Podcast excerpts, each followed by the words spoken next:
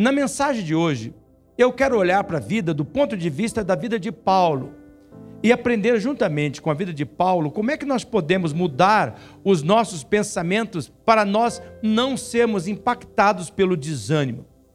Você sabe, nós sabemos, Paulo tinha muitos motivos para estar desanimado o maior tempo da vida dele. Ele teve uma vida extremamente difícil, com toda certeza, muito mais difícil do que a vida de qualquer pessoa que está aqui nesta manhã. Você pode dizer das suas tragédias, das suas lutas, mas eu gostaria que você olhasse para a vida de Paulo e veja que esse homem que não desistiu, que não desanimou, que venceu o desânimo, que momentos difíceis Paulo vivenciou. Se você tem dúvida, dá uma olhada no que está escrito em 2 Coríntios, no capítulo 11, no versículo 23 ao versículo 29. Pois eu tenho trabalhado mais do que eles, eu tenho estado mais vezes na cadeia, eu tenho sido chicoteado muito mais do que eles, e muitas vezes estive em perigo de morte. Em cinco ocasiões, os judeus me deram 39 chicotadas. Parava no 39, porque se completasse 40 não podia recomeçar. Veja o versículo 25: três vezes os romanos me bateram com porretes, e uma vez eu fui apedrejado, três vezes o navio que eu estava viajando afundou, e numa dessas passei 24 horas boiando no mar. Verso 26 diz assim: Mas nas muitas viagens que fiz, eu tenho estado em perigos de inundações e de ladrões, em perigos causados pelos meus patrícios judeus e também pelos não judeus. Agora veja, tenho estado em meio de perigos nas cidades, nos desertos, em alto mar e também em perigos causados por falsos irmãos. Verso 27. Eu tenho tido trabalhos e canseiras. Muitas vezes eu tenho ficado sem dormir eu tenho passado fome e sede, tem me faltado, tem me faltado casa, comida e roupas. Veja o verso 28, além dessas e outras coisas, ainda pesa diariamente sobre mim a preocupação que tenho por todas as igrejas. Quando alguém está fraco, eu também me sinto fraco. E quando alguém cai em pecado, eu fico muito aflito. Vido que tem alguém aqui que possa dizer: Olha, eu tenho passado por tudo isso. Nós não temos passado por tudo isso. Como nós vimos, a vida de Paulo não foi fácil. Eu creio que um dos motivos, irmãos, pelo qual Deus tinha em mente em permitir na vida de Paulo tantas tribulações, está relacionado com o amor que Deus tem conosco. Parece estranho, mas é. Tem certeza. Deus estava querendo deixar para nós, irmãos, uma estratégia para nós identificarmos na vida de Paulo como é que nós podemos vencer o desânimo. Pense comigo assim, ó, como é que um homem que nem Paulo passa por tudo isto e ainda continua crendo no seu Deus, ainda continua fiel ao seu Deus, ainda continua de pé.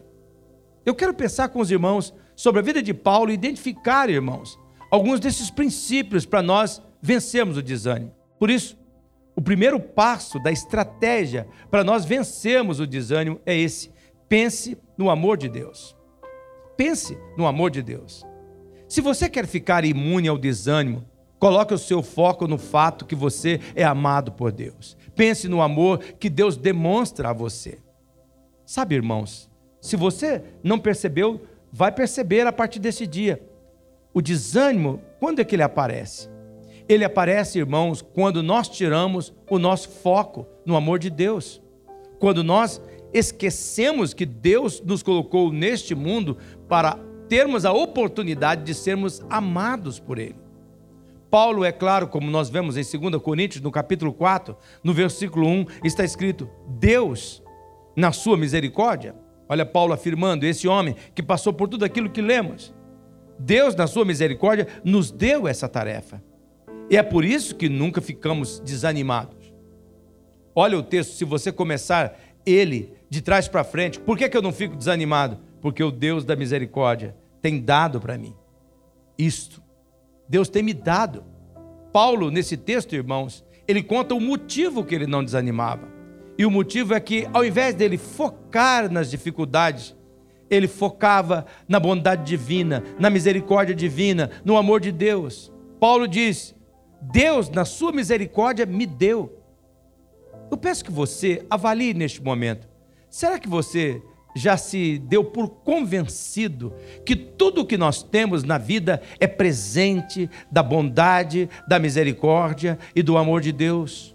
Pense comigo, talvez nós não valorizamos muito, mas nesse período de Covid, nós passamos a ver com outros olhos o valor do ar, o ar que nós respiramos, a nossa saúde, o nosso corpo, a nossa vida. Tudo é dom da misericórdia de Deus. Deus tem feito por amor. Você está sentado nessa poltrona, o teu corpo obedece por causa do amor de Deus. Sua mente raciocina por causa do amor de Deus, por causa da misericórdia de Deus, da bondade de Deus. Mas o que é misericórdia? Misericórdia é quando Deus nos dá o que precisamos e não o que nós merecemos. Se nós temos alguma noção de fé, se nós temos alguma noção de cristianismo, nós sabemos que nós precisamos de graça, mas que nós merecemos, na verdade, é a morte. Nós sabemos que nós precisamos é de perdão, mas o que nós merecemos é condenação. Nós sabemos que Deus não nos dá a condenação que nós merecemos, mas o perdão que nós precisamos. Misericórdia é quando Deus conhece cada erro que eu ainda vou cometer e ainda assim ele diz: vale a pena criar você, vale a pena amar você, eu vou criar você para amar. Nesse texto que nós lemos ainda há pouco, Paulo está nos dizendo: se você não quer desanimar, concentre-se na misericórdia, no amor de Deus, pois é isso que vai te capacitar a continuar em frente. Eu garanto a você que todas as vezes que nós ficamos desanimados é porque nós tiramos os nossos olhos do amor de Deus e nos concentramos nas nossas dificuldades da vida, nos concentramos nas adversidades, nas tribulações, nas maldades da vida. Eu oro para que você perceba a mensagem divina de hoje. Nós fomos criados para sermos amados por Deus. O nosso propósito número um é permitir que Deus nos ame. Eu pergunto para você aqui nesta manhã: será que você está olhando para a vida no meio das lutas, das dificuldades que você está passando e você está dizendo para Deus, Senhor, eu vou permitir que o Senhor demonstre o seu amor para mim. Abra o meu entendimento, Senhor, para ver o teu amor. Senhor, eu creio que o Senhor me colocou neste mundo para me amar então, Senhor, eu quero permitir que o Senhor me ame nessa situação. E quando você fica focado nisso, você decide pensar nisso, sabe o que acontece? O fato de você estar dizendo, Deus está cuidando de mim, demonstrando o quanto me ama, isso afeta primeiro os seus sentimentos. Isto afeta as suas emoções. E você passa então a se sentir amado. E sabe o que acontece? O amor que invade o seu coração, que é derramado através do Espírito Santo que Jesus colocou em nós e que habita em nós, ele age lançando o medo, ele lança fora o medo, a covardia, a ansiedade, aquele sentimento de terror, de fracassar. E devido a isso, meus irmãos, nasce dentro daquele que crê uma ousadia no seu interior, mandando o desânimo embora. Por isso, Pense o quanto Deus ama você. Deus colocou você neste mundo para ele ter oportunidade para demonstrar amor por você. Deus amou tanto que deu a si mesmo em amor a você. E o amor de Deus lança fora o medo de falharmos e fracassarmos. O amor de Deus vence o desânimo. Deus trouxe você aqui neste culto para dizer assim: um dos motivos que eu coloquei você neste mundo era para demonstrar amor a você. Você me permite? Dá licença, filho. Quando você foca a vida, bom, então eu quero ver o amor de Deus. Isso muda. Isso muda. Essa foi uma coisa que falou profundamente do meu coração quando descobri que estava com câncer. Meu Deus do céu, para lá. Eu fui colocado nesse mundo para Deus amar-me, demonstrar amor por mim. E eu vou ver e Deus está demonstrando o amor dele. É maravilhoso, é constrangedor, irmão. Você está desprezando o amor de Deus? Olhe para o momento que você está vivendo, Senhor. Eu nasci para o Senhor me amar. E eu vou permitir que o Senhor me ame neste momento. E o desânimo vai embora. O segundo passo da estratégia para vencer o desânimo é esse: seja quem Deus te criou para ser. Deus exige de cada pessoa que Ele ama autenticidade. Por isso, guarde bem isso. Cada vez que nós tentamos ser alguém que nós não somos, nós vamos desanimar. Quando nós tentamos ser alguém que nós não somos, nós vamos desanimar. Será que isso está acontecendo com você? Tentando ser alguém que você não é? Por isso, avalie. Deus criou você para ser quem? Deus criou você para ser quem? Sabe, irmãos, a única comparação plausível na vida é a nossa comparação com nós mesmos. Quando nós tentamos ser outra pessoa além de nós mesmos, nós ficamos cansados, nós ficamos desesperados, nós ficamos com medo das pessoas descobrirem quem realmente nós somos.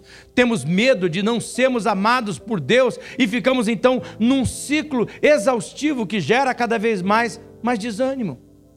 Por quê? Porque eu não consigo ser aquilo que as outras pessoas são, eu não consigo ser igual a Deus. O fato, meus irmãos, é que Deus não te criou para ser outra pessoa. Não. Deus não te criou para você ser outra pessoa, não. Deus criou você para ser você. Era de um você que Deus precisava. Não era de um eu, era de um você que Deus precisava. Quando chegar no céu, irmãos e irmãs, Deus não vai perguntar para você por que, que você não foi parecido com ciclano ou com fulano? Não, por que, que você não foi parecido com este ou com aquele outro? Deus vai perguntar para você assim: por que, que você não foi tudo aquilo que eu lhe criei para ser? Eu vejo que esse é o momento de Deus. É o momento curador do Espírito Santo. Deus está falando conosco. Deus trouxe você aqui. Talvez isso tenha acontecido com você. Você a vida toda tentou ser algo que a tua mãe quis, que o teu pai quis, que os teus amigos quiseram. Isso tem metido você um punhado de confusão, tem criado um punhado de problema na sua vida. E por isso então você se vê enfraquecido, no emaranhado de derrotas, de ciclos repetitivos de derrota. Quando é que nós vencemos o desânimo? Nós vencemos o desânimo quando somos quem Deus nos criou para ser. Veja o que está em 2 Coríntios, no capítulo 4, no versículo 2, na história de Paulo. Nós rejeitamos tudo o que é feito escondido e tudo o que é vergonhoso. Não agimos de má fé, nem falsificamos a mensagem de Deus. Pelo contrário, agimos sempre abertamente, de acordo com a verdade. E assim as pessoas têm uma boa impressão de nós, que vivemos na presença de Deus. Qual é o assunto de Paulo aqui nesse texto? O assunto que Paulo está tratando aqui é de autenticidade. Paulo está falando sobre sermos quem Deus nos criou para ser. Deus espera que você vá para a Bíblia e aprenda a ser quem Ele criou você para ser. A Bíblia não é um livro de religião. A Bíblia é, é um livro de orientações divinas de como é que nós podemos nos tornar quem Deus nos criou para ser. O que, que acontece? Toda vez que eu e você deixamos de ser quem Deus deseja que nós sejamos, o desânimo chega à nossa porta. O desânimo bate na nossa vida. Ele vem para nos constranger. O antídoto do desânimo é ser quem Deus nos criou para ser. Nada é mais desanimador do que tentar ser alguém que você não é para agradar todo mundo. Sabe por quê, irmãos? Porque nem mesmo Deus consegue fazer isto. Uns oram para chover. Ó, oh, Deus manda chuva. Nós temos que plantar e o outro Senhor não manda chuva, Jesus. Tem misericórdia. Nós temos que terminar essa construção. Nem Deus consegue atender todas as pessoas do mundo. Então, somente um tolo tentaria agradar todas as pessoas. Se você está sempre tentando ser algo que você não é, você sempre estará sob estresse, você sempre estará com medo de ser exposto, você sempre terá que usar uma máscara e assim você sempre viverá desanimado. Deus espera, ao olhar para você, encontrar em você, não perfeição, mas Deus espera encontrar em você autenticidade. Você está sendo quem Deus criou para você ser. Deus espera autenticidade, Deus espera que você ande na luz, Deus espera que você seja quem de fato você é. Deus tem interesse, sabe no que? Em você, meu irmão, no seu ser real. E é claro que Ele pega esse ser real e transforma naquele ser ideal que está no coração dele, mas Ele quer a autenticidade desse ser real. Mas o que, que impede a gente de ser autêntico, de viver esse ser real? Sabe o que, que impede a gente? É o nosso medo de nós sermos honestos com as nossas fraquezas. Nós temos medo de ser honestos sobre as nossas fraquezas. Nós temos medo, meus irmãos, da rejeição. Mas o amor incondicional de Deus, como vimos no início da mensagem de hoje, no ponto número um da mensagem, ele é a cura para o nosso medo. Quando você pensa no quanto Deus te ama, você se torna livre para ser exatamente quem Ele te criou para ser. E o desânimo, ele pede espaço na sua vida. Por isso, em nome do Senhor Jesus, neste momento, talvez você esteja desanimado exatamente por causa disso. Você está lutando, lutando, lutando para ser algo que você não é. E Deus está dizendo assim: eu não estou te procurando perfeição porque você não tem. Eu estou te procurando a realidade, o ser real, quem você é. Se você se entregar a mim da maneira como você é, eu posso fazer de você, se necessário, alguém segundo o meu ideal. Mas eu criei você para ser quem você é. Você está indo para a palavra de Deus e procurando ver quem é a pessoa que Deus quer que você seja. Eu espero que o Espírito Santo esteja falando com você para curar o seu desânimo. O terceiro passo da estratégia para vencer o desânimo é lembrar que na vida tudo é sobre Deus, tudo é sobre Jesus. Nossa vida não tem nada, essa vida que nós estamos aqui, nessa vida aqui, não tem nada a ver conosco. Ela se relaciona tudo com Deus tem tudo a ver com Jesus. Sabe, irmãos, a vida é maior do que você. A vida é maior do que eu e você juntos. Nós não somos o centro do universo. Quanto mais focados em nós mesmos, mais propensos ao desânimo nós seremos. E um dos grandes erros que nós cometemos na vida é nos compararmos com outras pessoas. A comparação sempre gera desânimo. Eu já fui convidado várias vezes para pregar nesses congressos, onde tem o Hernando Dias, tem o Elias Dantas, tem o Flávio Valvassoura, tem lá o Cláudio Duarte, tem Nani Azevedo, o pessoal conhecido de toda a mídia. Quando eu comecei a ser convidado para ir nesses lugares, estar com eles, uma das coisas é que eu queria agir como se fosse eles. E uma coisa, Deus me disse, Jacó, eu te trouxe nesse lugar, não é porque eu preciso do Nani, o Nani já está aqui. Não é porque eu preciso do Hernandes, o Hernandes já está aqui. Não é por causa do Duarte. Jacó, eu preciso de um Jacó aqui. Então, eu procuro ser o Jacó mais brega que se tem, a versão mais brega minha de Jacó, aqui da missionária. Canto, danço, dou os meus pulinhos, dou os meus gritos, converso com todo mundo, falo da minha maneira. Quando nós nos comparamos, nós temos que estar nos preparados para a frustração. Será que o momento que você está vivendo de desânimo não está exatamente ligado com isso? Você anda se comparando, tentando ser aquilo que você não pode ser. Por isso nós precisamos lembrar sempre quando nós colocamos nossos olhos em nós mesmos, na nossa volta, sempre nós levaremos tudo que acontece conosco pro lado pessoal. Estava vendo nessa semana. Como é que isso é uma coisa real? Estava vendo um acontecimento que teve. Falei, poxa vida, essas pessoas todas reunidas aí. Poxa, sou amigo de todos aí, eu devia estar junto nisso daí. Devia estar junto nisso daí.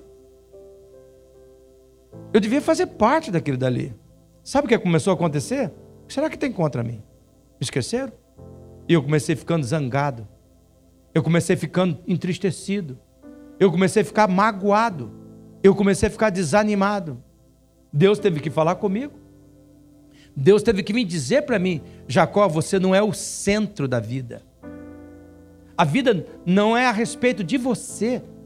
A vida é a respeito de Deus. Veja o que está escrito em 2 Coríntios, no capítulo 4, no versículo 5: Pois nós não anunciamos a nós mesmos, nós anunciamos Jesus Cristo como o Senhor e a nós como servos de vocês por causa de Jesus. Veja esse texto.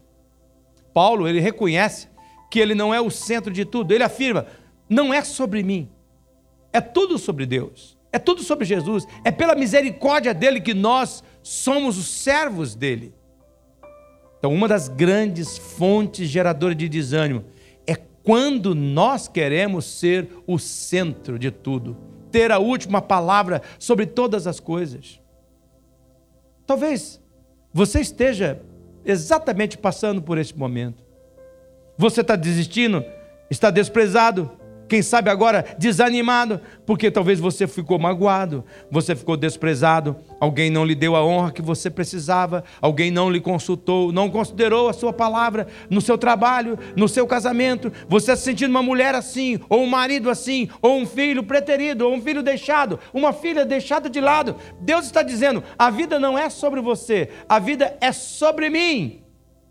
Você não tem que estar no centro, você não tem que ter as últimas palavras para tudo. Relaxa, o Criador do universo sou eu, eu é que tenho a última palavra. Você apenas viva de maneira para ser quem eu quero que você seja. Lembrando que a vida é a respeito de mim, é a oportunidade de te amar. A mensagem da nossa vida não gira em torno de nós, mas de Jesus. É verdade que Deus nos colocou nessa terra e tem uma mensagem que Ele deseja dizer ao mundo através de nós, mas esta mensagem não é sobre nós, é sobre Cristo. Tudo começa e termina com Deus.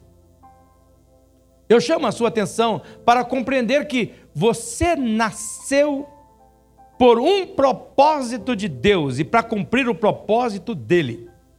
Eu paro a minha mensagem. Paro e oro. Senhor, não deixa essas pessoas achar que é um jogo de, de palavra, que é uma frase de efeito. Senhor, dá entendimento. Se nós não compreendemos daqui, Senhor Jesus, não tivermos revelação, nós não temos a luz que precisamos para mudar nossa vida. Olha aqui, irmão, onde está o problema. Nós nascemos por causa de um propósito de Deus. Ele nos criou por um propósito, para cumprir um propósito. Para cumprir um propósito. Veja que a vida não gira em torno de você. A vida tem tudo a ver com Deus. O problema é que tudo nesse mundo, meus irmãos, diz o contrário. O mundo diz que é tudo sobre nós, é tudo sobre eu. Em nossa sociedade, tudo aponta para nós mesmos nada aponta para Deus. Então, quando eu me concentro em mim, quando eu vivo focado em mim, inevitavelmente eu vou ficar desanimado, frustrado. Olhe novamente o versículo 5 que nós lemos ainda há pouco. Pois nós não anunciamos a nós mesmos, nós anunciamos Jesus Cristo como Senhor e a nós como servos de vocês por causa de Jesus. Criados com propósito para cumprir um propósito. O texto diz que não é sobre nós, pois nós somos meros servos por amor de Jesus. Paulo diz que ao longo desse capítulo, como nós vamos lendo no capítulo 4, ele vai dizendo que nós fazemos o que fazemos por amor a Jesus. O porquê é esse? O porquê? Quando nós sabemos o porquê, nós podemos enfrentar qualquer situação. Aqui Paulo está falando sobre motivação. Agora, motivação e desânimo têm muito a ver. Por quê? Porque Deus está sempre mais interessado no porquê você faz o que faz do que no que você faz. De novo eu tenho que orar. Senhor Jesus, dá entendimento para mim, dá entendimento para cada um. Não é uma frase de efeito, Senhor. Não é um jogo de palavras. Revela isso, Senhor, no nosso coração, para eliminar as fontes do desânimo no nosso coração. Deus está mais interessado no porquê você faz o que faz do que o que você faz. Eu oro para que você tenha esse entendimento espiritual. Quando não temos claro o porquê, nós certamente vamos desanimar. Será que o motivo do seu desânimo não está relacionado com o fato que você está esquecendo do porquê. Por quê? Por que você é o marido dessa esposa? Por que você é o pai dessa casa? Por que você está plantado nesse trabalho? Por que você está nesta igreja quando você esquece o porquê? Você vai desanimar. Quando você esquece o porquê Deus criou você e o que Ele lhe mandou fazer, você cansa você desespera, você desanima, você desiste. Então eu quero te ajudar a refletir sobre isso. Então faça a seguinte pergunta para você mesmo: por que eu faço o que eu faço? Por que eu chego em casa e fico irritado? Por que eu faço isso? Qual é o porquê? O que está por trás? Por que, que eu tenho que beber, senão eu não tenho alegria? Investiga qual é o porquê você faz. Você precisa avaliar isso no seu coração. Por que você faz o que você faz?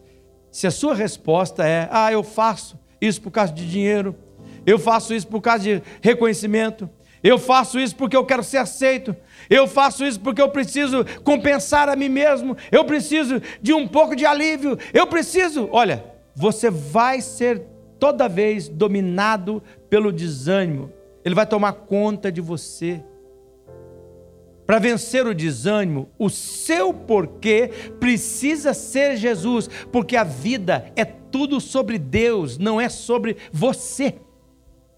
O que tange a mim a você é só o fato que Deus colocou você aqui neste mundo, porque Ele quer amar você. Teu papel número um é permitir que Ele ame você, sendo a pessoa real que Ele colocou você para ser, e crer que o, o sol da justiça, ele sim é o centro de todas as coisas, é o centro de tudo que nós precisamos. Você está compreendendo? Diga um amém. O quarto passo da estratégia para nós vencermos o desânimo é esse: você tem que respeitar os seus limites. Irmãos e irmãs, nós precisamos compreender que nós temos limites, irmãos. É necessário aceitar que nós temos limitações. É necessário aceitarmos que nós temos fraqueza. Mas por quê? Essa é uma estratégia para vencer o desânimo, porque nós sempre ficamos desanimados quando nós tentamos ser o super-homem, quando nós tentamos ser a mulher maravilha, quando nós tentamos ser alguém que nós não somos. Ficamos desanimados quando nós tentamos abraçar o mundo e fazer mais do que é humanamente possível. Será que isso está acontecendo com você? O que todos nós precisamos é de uma visão realista de nós mesmos. Mas sempre que não vivemos dentro desses parâmetros, quando nós deixamos de viver dentro dos nossos próprios limites, primeiro começa a gente ficando agitado, pensamento acelerado. Nós começamos com as comparações, e dali a pouco nós começamos a ficar feridos. E não vai demorar muito tempo, nós vamos estar com medo, nós vamos estar em pânicos nós vamos estar desistentes. Por que é que a depressão tem crescido tanto, irmãos? Porque muitas pessoas estão deixando de respeitar os seus limites. Veja o que está escrito, irmãos, em 2 Coríntios, no capítulo 4, no verso 7. Porém, nós que temos esse tesouro espiritual, somos potes de barro, para que fique claro que o poder supremo pertence a Deus e não a nós. Olha aí, Paulo ele está destacando que nós precisamos conhecer e respeitar os nossos limites. Ele está literalmente falando sobre as nossas limitações físicas do nosso corpo. Ele diz: nós somos potes de barro. Nossos corpos são como cerâmicas frágeis e limitadas. Basta derrubar, meus irmãos, um, um pote de barro que ele trinca, que ele despedaça. Por isso nós precisamos conhecer esses nossos limites e conhecer os sinais de alerta quando nós estamos sobrecarregados. Quando nós estamos sobrecarregados, sinais de alerta. Não deixe passar batido isso. Será que é por isso que você está desanimado? Preciso perguntar: qual é o teu limite? Tem pessoas que se dão bem com pressão, se dão bem mais do que você, mas qual é o teu limite? Tem pessoas que conseguem se esticar um pouco mais do que você. Tudo bem, mas qual é o seu limite?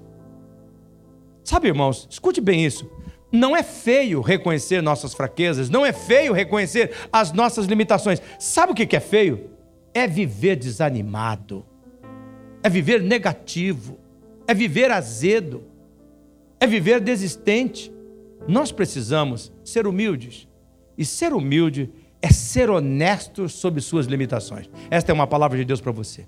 Eu oro para que o Espírito Santo não deixe você passar por cima disso. Você veio hoje no culto pensando, Deus vai me ajudar nisso, naquilo, naquilo outro, e Deus está levando você para uma outra direção. Porque Ele quer demonstrar amor, está demonstrando amor. Ser humilde é ser honesto sobre suas limitações. Mas por mais limitado que você seja, não se esqueça você já percebeu que Deus frequentemente coloca seus maiores dons onde? Nas pessoas mais fracas. Se Deus apenas usasse as pessoas perfeitas, nada seria feito porque não existe pessoas perfeitas. Mas em Deus, a nossa fraqueza se transforma em força.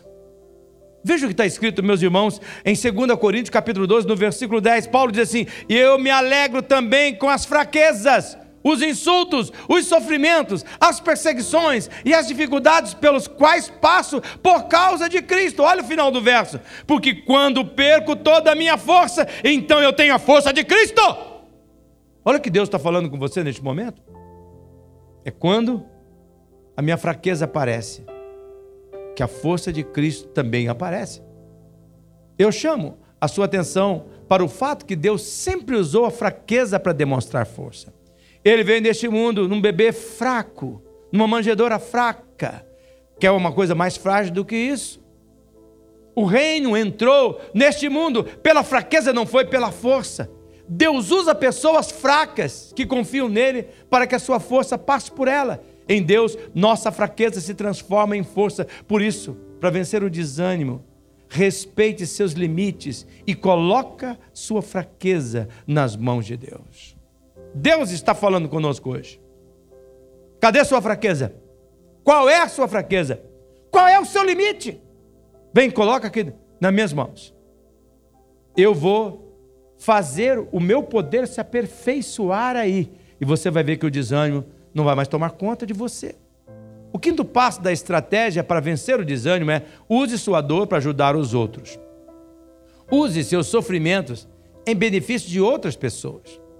Esta é a quinta coisa sobre a qual Paulo fala neste capítulo sobre o desânimo. Paulo diz: Eu uso minha dor para ajudar outras pessoas. Olha o, o, capítulo 4, no versículo 8 e no versículo 9. Muitas vezes nós ficamos aflitos, mas não somos derrotados. Algumas vezes nós ficamos em dúvidas, mas nunca ficamos desesperados. Olha o versículo 9. Temos muitos inimigos, mas nunca nos falta um amigo. Às vezes somos gravemente feridos, mas não somos destruídos. Veja, veja só o que, que Paulo está falando. Como é que Paulo conseguia ser tão resistente ao desânimo?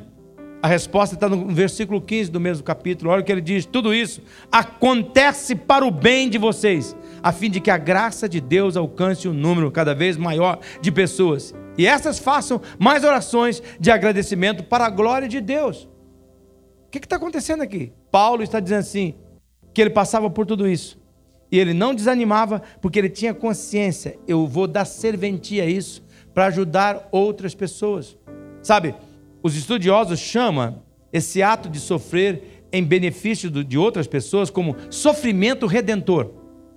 O que Paulo está dizendo aqui é que, ao continuar sem desanimar, sem desistir, ele estava ajudando outras pessoas, outras que nem ele conhecia ainda. Dar serventia, uma dor, em benefício de outras pessoas.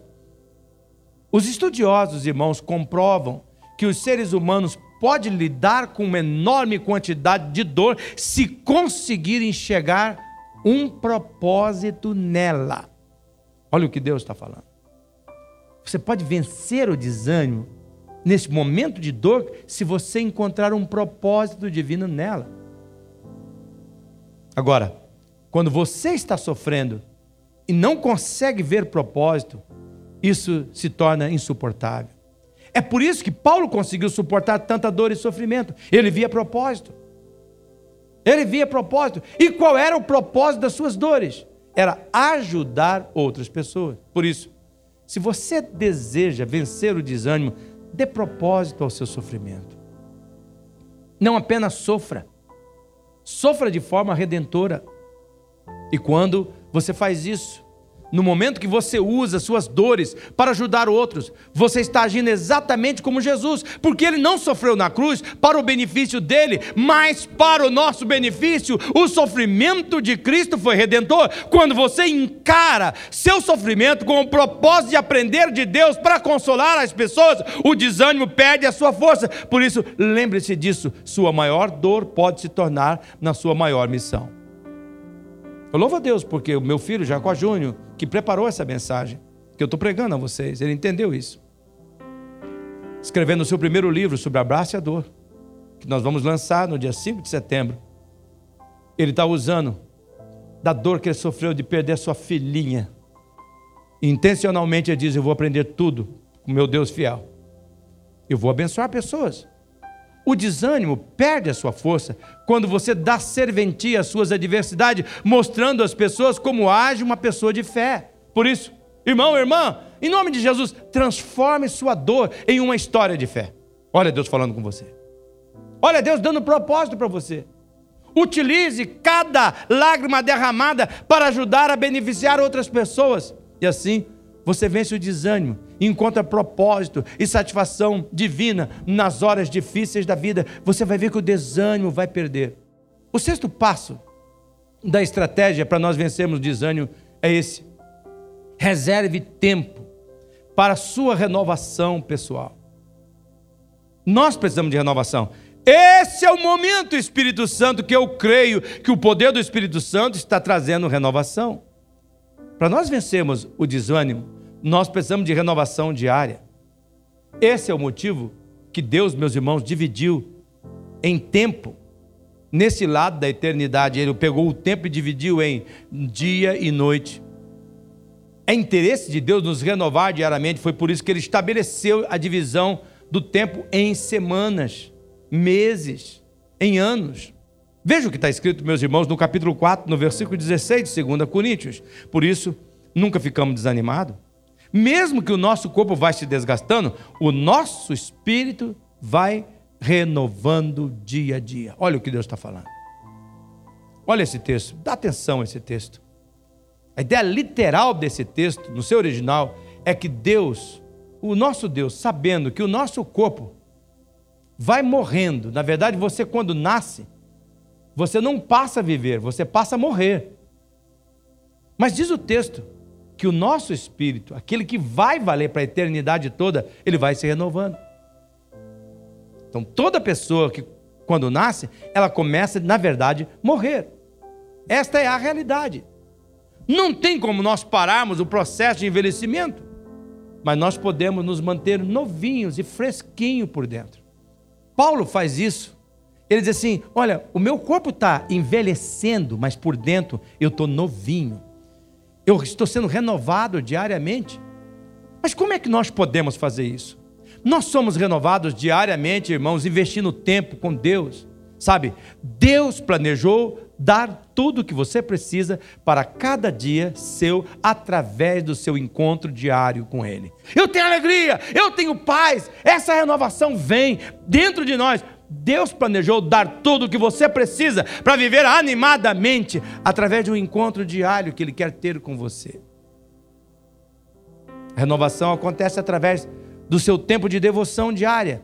Você lê a Bíblia, você ora, você fala com Deus, você descarrega nele suas angústias, suas ansiedades, suas aflições, você conecta o seu coração na tomada do coração de Deus e assim você vai se renovando dia após dia. É assim que você se torna incapaz de desistir. Por isso, você tem que reservar um tempo para renovação pessoal. Para terminar a minha palavra, último passo, ação para vencer o desânimo é colocar o seu foco naquilo que dura para sempre. O segredo final de Paulo para derrotar o desânimo não é olhar para o aqui e para o agora. O aqui e agora é aquilo que exatamente nos desanima. O aqui e agora é a fonte do desânimo. O segredo para nós não desanimarmos é manter o foco naquilo que dura para sempre. Veja o que está escrito em 2 Coríntios, capítulo 4, versos 17 e 18. E essa pequena e passageira aflição que sofremos vai nos trazer uma glória enorme e eterna, muito maior do que o sofrimento. Verso 18. Porque nós não prestamos atenção nas coisas que se veem, mas nas que não se veem, pois as que pode ser vista, o aqui e agora, duram apenas um pouco, mas o que não pode ser visto dura para sempre. O aqui e agora foi o que acrescentei ali, para que vocês liguem o texto com a mensagem. Pois o que pode ser visto, o aqui e agora, dura apenas por um pouco, mas o que não pode ser visto dura para sempre. Deixa o Espírito Santo ministrar isso. Paulo tira os seus olhos do aqui e agora e ele passa a olhar o eterno. A mensagem é clara: despreze o desânimo, focando a eternidade de glória com Jesus. Foi exatamente assim que Jesus suportou as dores da cruz. Veja o que está escrito em Hebreus 12, 2 conservemos os nossos olhos fixos em Jesus, pois é por meio dele que a nossa fé começa e é ele quem a aperfeiçoa. Agora veja o final do verso. Ele não deixou que a cruz fizesse com que ele desistisse, o sofrimento. Pelo contrário, por causa da alegria que foi prometida, não era o aqui e o agora, era o que estava lá na frente. Ele não se importou com a humilhação de morrer na cruz e agora está sentado ao lado direito do trono de Deus, vitoriosamente. Glória a Deus, aleluia, louvado seja o nome do Senhor Jesus. Ele está dizendo exatamente isso. Se você quer vencer o desânimo, não esqueça que eu criei você para amar você. E é teu trabalho número um nesse mundo é permitir que eu demonstre meu amor. Olha para esse momento crendo que Deus vai manifestar amor por você. Ele vai mandar pessoas, vai mandar anjos. Ele mesmo vai vir, ele vai falar, vai falar na sua boca. Mas sabe de uma coisa? Se você permitir que ele ame você, ele faz essa exigência. Ele quer que você seja você, o ser real. Ele quer que você entenda que ele quer que você seja você e não eu. E quando você entende isso, você passa a ver que não é tudo sobre você, é tudo sobre Deus que importa. E por isso, você admite suas fraquezas, você admite os seus limites, e você coloca na mão dele. E quando seus limites chegam, a força poderosa dele opera e ele renova você, ele levanta os teus olhos e você vê o que está lá na frente. O que está lá na frente é que o cordeiro lutou contra eles e venceram. E com eles, os seguidores fiéis, você. E o fim da história está decretada. Sabe qual vai ser o meu fim da história e qual é o teu? Vitória. O desânimo perde. Eu queria que você fechasse os seus olhos. Nossos olhos fechados, cabeça curvada. Antes de finalizar nosso culto, eu queria dar a oportunidade para você dizer para Deus: Ó oh, Senhor, meus olhos estavam fechados, meus entendimentos, surdos meus ouvidos, meu entendimento, ó oh, Deus, completamente caduco, alienado espiritualmente, não estou vendo, Senhor. Que toda essa situação, todo momento que está acontecendo na minha vida, mesmo luto, tragédias, é na verdade um cenário para o Senhor me demonstrar que me ama, que eu sou amado, que o Senhor, eu sou teu amado e que o Senhor me ama e que eu tenho que permitir o Senhor me amar sendo quem eu sou de verdade, olhando para ti, colocando os olhos em ti, Senhor. Peço para que você ore agora. Diga para ele que você confia no plano dele, na vontade perfeita dele. Ó oh, Deus, nós não negamos. Nós temos vivenciado dias turbulentos. Pais perderam seus filhos, filhos perderam seus pais. Pessoas estão perplexas. Os hospitais, gente sofrendo. Oh Deus, hoje, aqui, a realidade do desânimo, mas, ó oh Deus, também é verdade. Que quando nós corremos para o Senhor, para o teu plano vitorioso, Senhor, a nossa alma se enche de alegria, de gozo, como eu tenho vivenciado nesses dias. E testemunho a esses meus irmãos. O Senhor viu a oração de cada pessoa agora. E eu creio que o Senhor está atendendo essa oração. Missionária Central de Maringá